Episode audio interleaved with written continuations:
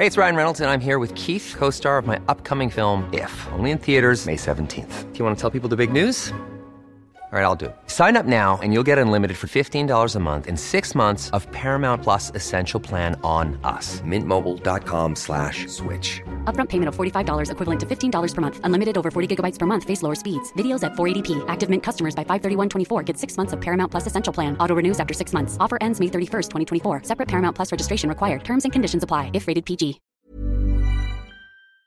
La doctora Lori Ann Jiménez Fidi es jefa del Laboratorio de Genética Molecular de la UNAM. Doctora Jiménez Fidi, gracias por tomar esta llamada. ¿Qué tal? Muchas gracias por la invitación. Buenos días. Doctora, cuéntenos, ¿qué tan compleja es la situación en la Ciudad de México en estos momentos?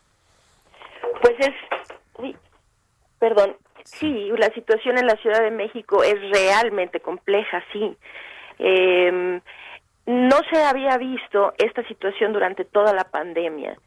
En Ciudad de México, pues este al día de ayer se estaban reportando eh, ya 20.608 defunciones.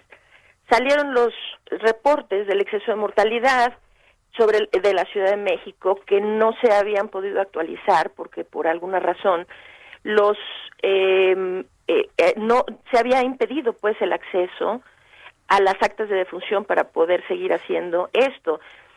El reporte final eh, o más reciente, pues, que hacen eh, Mario Romero Zavala y Lorian de Spiegel en la revista de Nexos, nos está hablando de que el exceso acumulado de mortalidad en la Ciudad de México rebasa el 97%. Quiere decir que mientras que se está reportando eh, 20.600 defunciones, en realidad en la Ciudad de México han muerto más de 51.000 personas.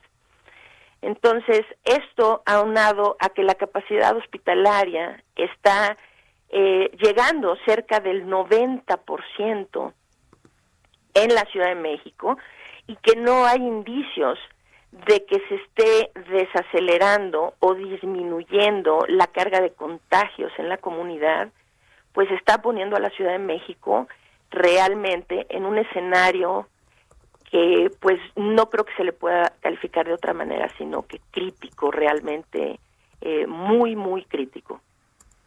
Eh, doctora, estamos bien, es lo que dicen las autoridades, vamos bien. El subsecretario, que pues es el doctor Hugo López Gatel, que está atento manejando la pandemia o liderando este tema de la pandemia, se va a Argentina a ver temas de vacunas en uno de los momentos más eh, críticos.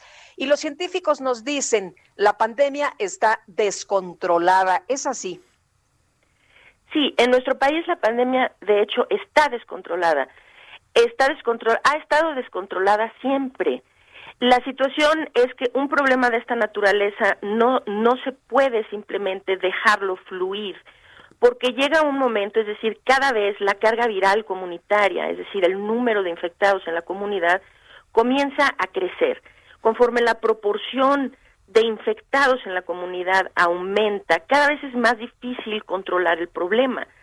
Lo que ha sucedido desde el principio es que la estrategia por la que el doctor López Gatel decidió irse para controlar, que no se le puede llamar controlar, sino bueno, para gestionar la pandemia en nuestro país, fue una estrategia pura de mitigación, sin considerar que existieran medidas de contención epidemiológica. Hay una diferencia fundamental en esto. La mitigación eh, lo único que hace es disminuir el ritmo de transmisión del virus temporalmente, mientras que la contención lo que hace es eh, no disminuir el ritmo, sino disminuir el número real, real de infectados. Entonces, porque nunca se ha instituido aquí en nuestro país una estrategia de contención, y esto se puede hacer solo cortando las cadenas de transmisión en la comunidad, entonces el problema ha ido creciendo, creciendo, creciendo llega un momento en que pues es es el crecimiento comienza a ser exponencial. Esto se traduce cada vez en un mayor número de enfermos que, que requieren hospitalización, en un mayor número de muertos y desde luego aquellos que sobreviven después de haber tenido COVID, eh, COVID grave, en un mayor número de personas que tienen secuelas importantes de esta enfermedad. Entonces sí, en nuestro país la pandemia ha estado siempre descontrolada y esto de que se quiere ahora divertir o desviar la, atención del público y de los medios de comunicación en el asunto de las vacunas, ¿no? El subsecretario viaja a Argentina supuestamente a ver cuál es la experiencia de los argentinos.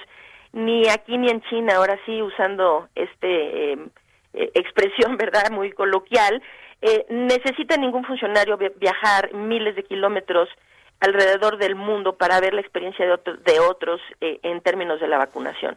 Ahorita lo que pasa con la vacunación es muy claro. La vacunación va lenta en todo el mundo, va demasiado lenta para lo que creían que iba a poder ser.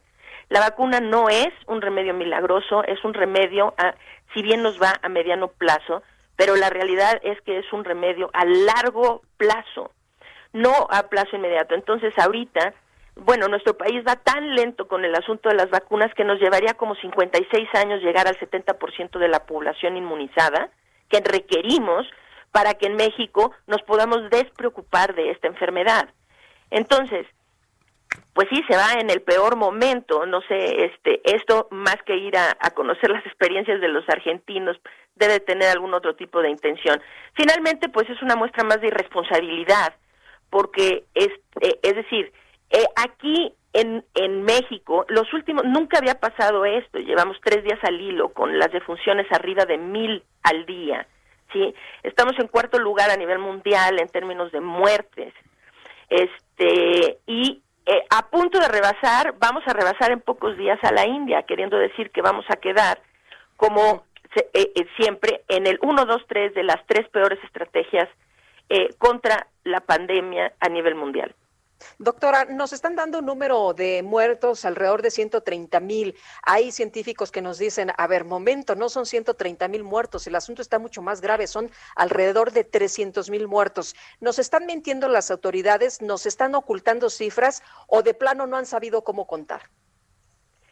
Este, pues no, no me atrevería a decir que, que, las están este, ocultando intencionalmente. Lo que están haciendo es que el manejo de las cifras es negligente. No sé si esto se hace con dolo o no y no tengo yo la posibilidad de saberlo, ni tampoco me gustaría eh, incursionar en el campo de la especulación. Lo que sí es esto, en México se están reportando, al día de ayer, se estaba reportando, eh, este, mm, perdón, estamos, está México reportando eh, al día de ayer 131.031 nuevas defunciones. Ahora, eh, según los reportes de exceso de mortalidad, este número debería ser multiplicado por 2.5. Eso es más o menos el cálculo general que se tiene en cuanto al número de defunciones reales, eh, basado desde luego en las actas de defunción, es decir, en números reales de cifras de muertos, ¿no? Eso quiere decir que lleva nuestra cifra a más de 300 mil defunciones. Ahora, la pregunta aquí es esto, mientras que en todos los países han podido ir disminuyendo las cifras de exceso de mortalidad, porque cada vez pues se sabe mejor cómo detectar COVID-19, cómo contar tanto los casos como las defunciones durante la pandemia, una serie de cosas. Los países han hecho un esfuerzo gigantesco por disminuir las cifras de exceso de mortalidad. Disminuir las cifras de exceso de mortalidad, para que la gente lo entienda, significa que se están reportando más eh, verazmente las cifras reales de, de, mortalidad, en lugar de que estas cifras se vayan ahora sí que como al limbo o a un hoyo negro en donde hay mucha gente muriendo de COVID pero no se reporta. En todos los países se ha solucionado el problema del exceso de mortalidad eh, menos en México. Aquí en nuestro país es lo más preocupante, la ciudad que reporta mayor exceso de mortalidad a nivel mundial es la Ciudad de México. Esto por encima de Lima, Perú, de Nueva York, de Madrid, de Lombardía, de todas las ciudades que han tenido, este, también de este, ciudades en Ecuador, en donde han tenido un gran exceso de mortalidad. Todas esas ciudades han resuelto de una u de otra manera este problema del exceso de mortalidad, menos México. En México, de hecho, el exceso de mortalidad está repuntando. Entonces, cuando me pregunta, ¿es un problema del el reporte de las autoridades? Sí, es un problema. Si esto es con dolo o no, no tengo forma de saberlo, ¿no? Pero definitivamente no se ha hecho ningún esfuerzo por reportar verídicamente las cifras.